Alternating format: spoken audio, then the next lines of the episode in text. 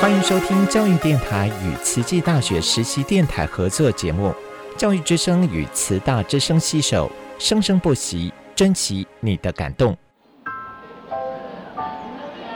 读大学到底有什么了不起的？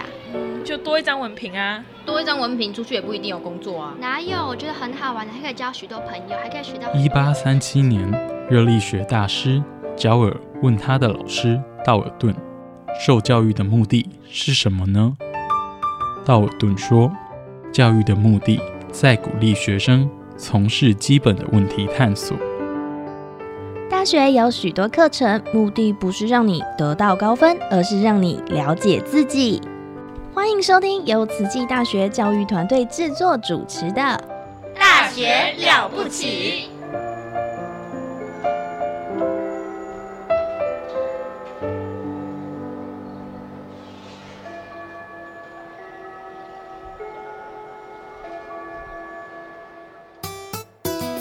Yani Vesanok Makhali vito lami ngisimfungo Dlamini ngifunza eTaiwan and I'm a student of Tzu Chi.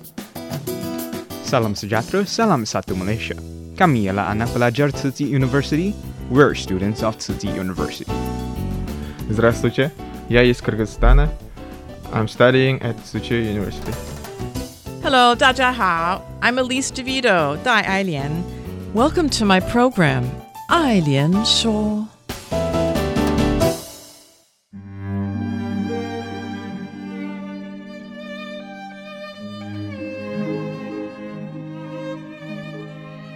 Everyone, and welcome to the show. Ailian Shuo. I'm your host, Elise Ann DeVito. Well, today I'm happy to continue the discussion with Dr. Kwang Jung Quan. Last time we, we were just getting into a fascinating discussion about religious healing and uh, and also his research, which is a type, it's an interdisciplinary type of research touching upon neuroscience, Confucian ethics, um, and Buddhist ideas, um, and sociological, a lot of sociological theories. So let's go back to what we were discussing about religious healing. More and more research has pointed to the fact that religious or healing, that's not even religious, but healing is a group process or should be a group process. Am I correct? Yes. Yes. Mhm. Uh, too much emphasis has been on uh, treatment. Treatment is a medical term, legally defined as intervention using some kind of uh, instrument like a drug and other things.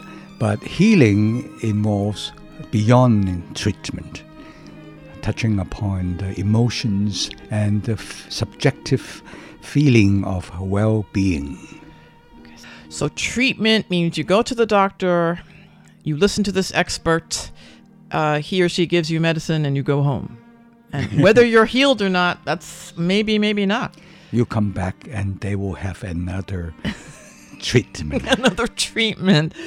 Um, but healing is a whole nother story. It's long term, it's body and mind, and it's emotional and physical and And we're talking about spiritual. and spiritual and spiritual. Uh, although, what if people say poo poo? There's no, I don't have a spiritual life. What do you say to them? Uh, everybody has a spiritual life, whether or not he or she calls that spiritual. When you say, I feel this way, well, then your spirit is Oh, feeling that way. Mm-hmm. And some people say, oh no, it's just the mind. Mhm. Of course, you can say that is the brain. Mm-hmm. Mm-hmm. But all the same, we have our spirit.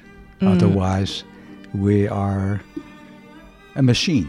Well, even Mhm, machines are trying to develop uh, feeling. I know affect, right? Right. Yeah. So let me see, emotional. I'm just writing down some notes here. So, treatment, we want to go beyond simply treatment, but go into healing on a number of levels, which are probably all, well, they are interrelated the physical, the mental, the spiritual, emotional. Um, and that this we must take into account, uh, well, it would be hard to do it by yourself, even just you and a doctor. You would either you're going to have to have family or friends or other emotional support systems um, of some sort. Uh, although not everyone likes to be in groups. Well, what do you say to, to those type? What if people? I just want to be by myself. Um, there are many uh, ways to answer that question, and let me uh, chip in mm-hmm. my current understanding. Mm-hmm. Um, it's a psychiatric uh, point of view. Psychiatrists and psychologists differ in one aspect. Psychiatrists would emphasize on the physical evidence of uh, lack of clear cut illness. Okay. And okay. today, uh, this uh, diagnosis would include uh, examination of the brain, mm-hmm. Uh, whether the brain is healthy. Uh, beyond the examination of chemicals in your blood tests and so on. Mm-hmm. And so, uh, to answer your question, uh, we should be paying more attention to current understanding of um, the science rather than relying on the old sayings from uh, religion. Mm-hmm. Because I find it in, let's say, Buddhist texts of, uh, let's say, uh, more than a thousand five hundred years ago, yep. that they are typically uh, limited to some vocabulary that kept that has been uh, repeated over the centuries. Mm-hmm, For example, mm-hmm. oh, you're having a problem of uh, uh, suffering, mm-hmm, but but what is that? You know, it's it's very vague. Okay? As to healing, well, we say that oh, you should be doing a lot of meditation, but why why does it work and why does it not work for some people. Mm-hmm. That's right. That's right. So, it makes it worse uh, for some people. But current understanding of the brain, uh, of the body, and how the two interrelate can help us understand the meaning of suffering a lot mm-hmm. and the meaning of well-being a lot. And this is where Ah. I would uh, try to uh, convey to you. And and how example how would the group help that? Yes, the group process involves our senses. For example, I'm now being interviewed by you in the presence of Miss Ada Wang. So the three of us constitute a group. You see, she's smiling, and you're smiling, and I'm smiling. And this produces something wonderful in all of us, in the chemical called dopamine, for example. If we're talking about uh, the brain wave, we're generating, you know, even gamma ray. I mean, gamma wave. You Oh, see? Gamma rays. Yes, no, no gamma No, no, ray. not gamma, that's- that's a gamma movie, that's- wave. That's 40 hertz and, and, Yes, and yes. a lot more, and and so on. And when we meditate, why do we find ourselves relaxed? Because our muscles are relaxed and our cells are happy, Yeah. and not stressful. Mm. And there comes alpha wave. You see, deep medita- medit- meditators Mm-hmm. can manipulate their alpha and theta waves Oh. at yes. will. Yes, yes. You see, I've the seen that. adepts we call them. Yes, I've seen those studies. Mhm. And this is where religious practice comes in. And Tzu Chi comes from another end, the end of practice, the end of giving, the end of doing things. Mhm. Yeah, doing. Okay, whereas the previous discussion I, I mentioned is the end of understanding. using chemicals, you know, electricity, brainwave, those are understanding. Mhm. But to get us three of us happy, we have to repeat it. repeated practice would produce in our brain s- new circuits. So yeah, new circuits. For example, the circuits of uh, happiness, uh, and that contribute to even higher level of emotions called trust. Oh, oh gosh, I'm so glad you mentioned that trust. Yes. Yeah. Oh gosh. Yeah. and big trust is huh? intimately, Yeah. at least in English language, with faith. If I trust you at the higher level, I have faith in you. And even higher, we have faith in humanity. You see? So this is how the language part comes in. And intimately, language is processed in the brain in some wonderful ways that uh, we can discuss some other time. Mm-hmm. Trust. Oh yeah.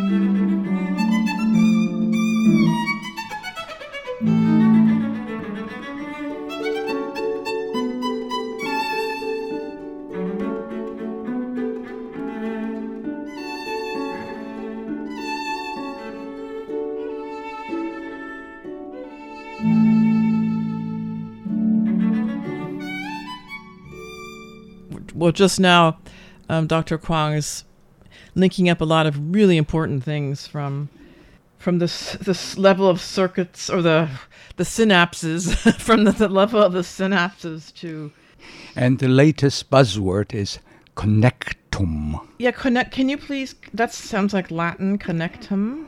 T O M E. Uh, T O M E. Okay. Yeah, that is a uh, implementation of uh, what I mentioned last time, the paradigm of uh, uh, constructionism, uh, according to Kenneth J. Gergen. That is, we are built, a person is built through a group, see, and through connection. And, and when this is implemented in an individual's brain, it is the connection between different circuits in the brain and the body. Last time I mentioned the connection between the brain and our bowels, Yes. in our intestines, and our heart, so on. Mhm. Now we go a little bit farther, a little bit beyond group, you see, and we are having this three person triad, uh, or no, not triad, we'll call it the th- trio. Mm-hmm. And we have this trust built in it.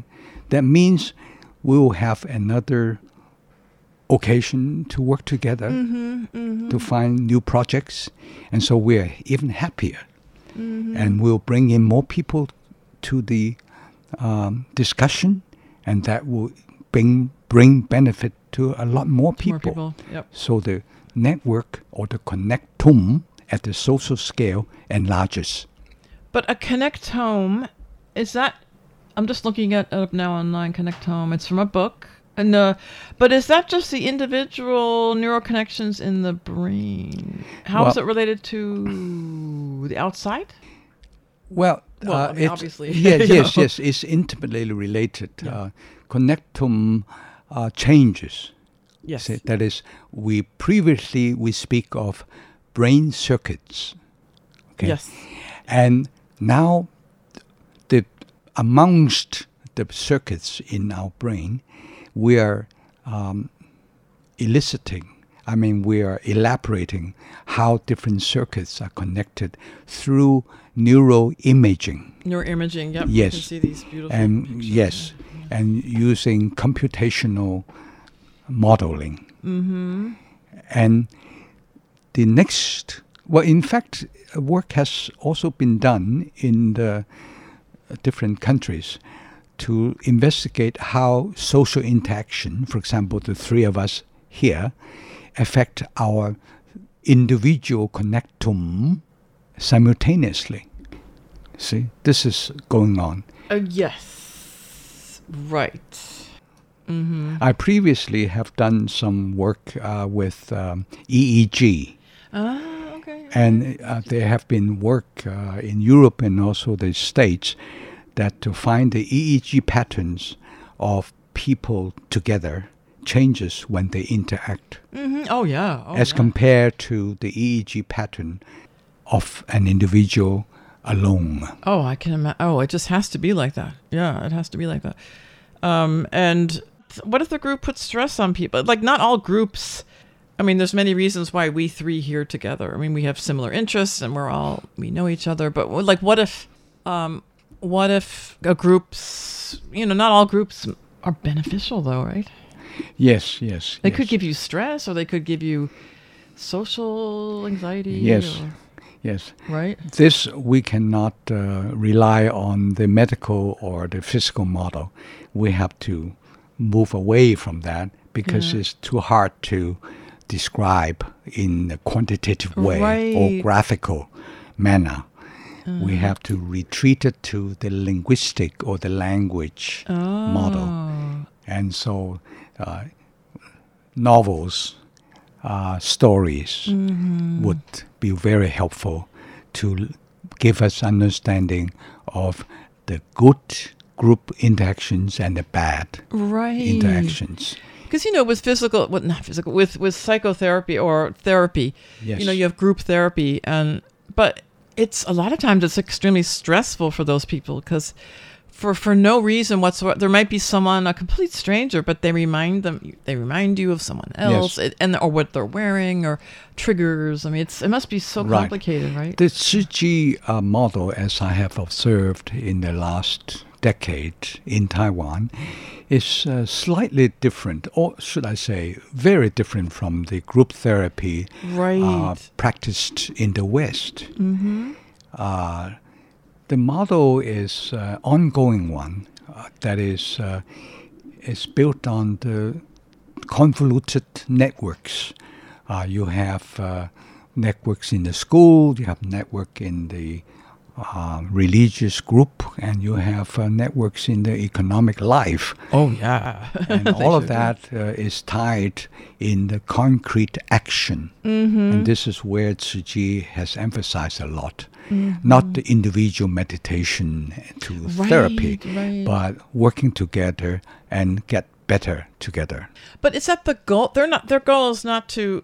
But that's not the prof, professed goal. To let's heal ourselves. Is it? Well, Joe, Joe Ji, Joe Ta. I mean, of course, there's that. yes, yes, yes. Is that what you mean? Or Uh, it's uh, it involves individual, family, group, and even the you know organizational uh, level, Mhm, and mhm. uh, it's not uh, working one against another. That is, Yeah. oh, I either do this or that, but it's all involved. right. You help others and yourself at the same time. Yes. Right. Well, and that's the Buddhist idea. But, um, but what I mean is, people don't join Tzu Chi because they want to heal themselves. Well, no, may, maybe I'm wrong. Maybe I'm wrong. Again, Yeah, uh, one should not take this duality too seriously. That the either or. No. Yeah, We should yeah. take both Mhm, or and uh, mhm. approach to it. Uh, you can meditate. You can do your uh, individual devotion or self cultivation daily. Oh, right, right, okay? right. At the same time, you go out to help other people, Yeah, exactly. learning your individual practice, and to join other people's uh, relief uh, Mhm. activities Yes. or other voluntary uh, activities. Yeah, because now, what am I saying? Now that I think about it, yes, there's so many narratives in which a Tzu Chi, a person said, "I was suffering, I was lost," and then I began to help others, and in helping others, I help myself. So yeah, it's a healing Yes. process. Yes, yeah. that that is right. a lot of people s- are saved or healed in the group. Okay, Yes. get it, got it. And um, well, that was another 20 minutes. I'm so sorry to say, but let's stop here and we will uh, continue at a later time. Thank you again. Well, um, I look forward to it. Yeah, thank, thank you, you. so much. Thank you. Thank you.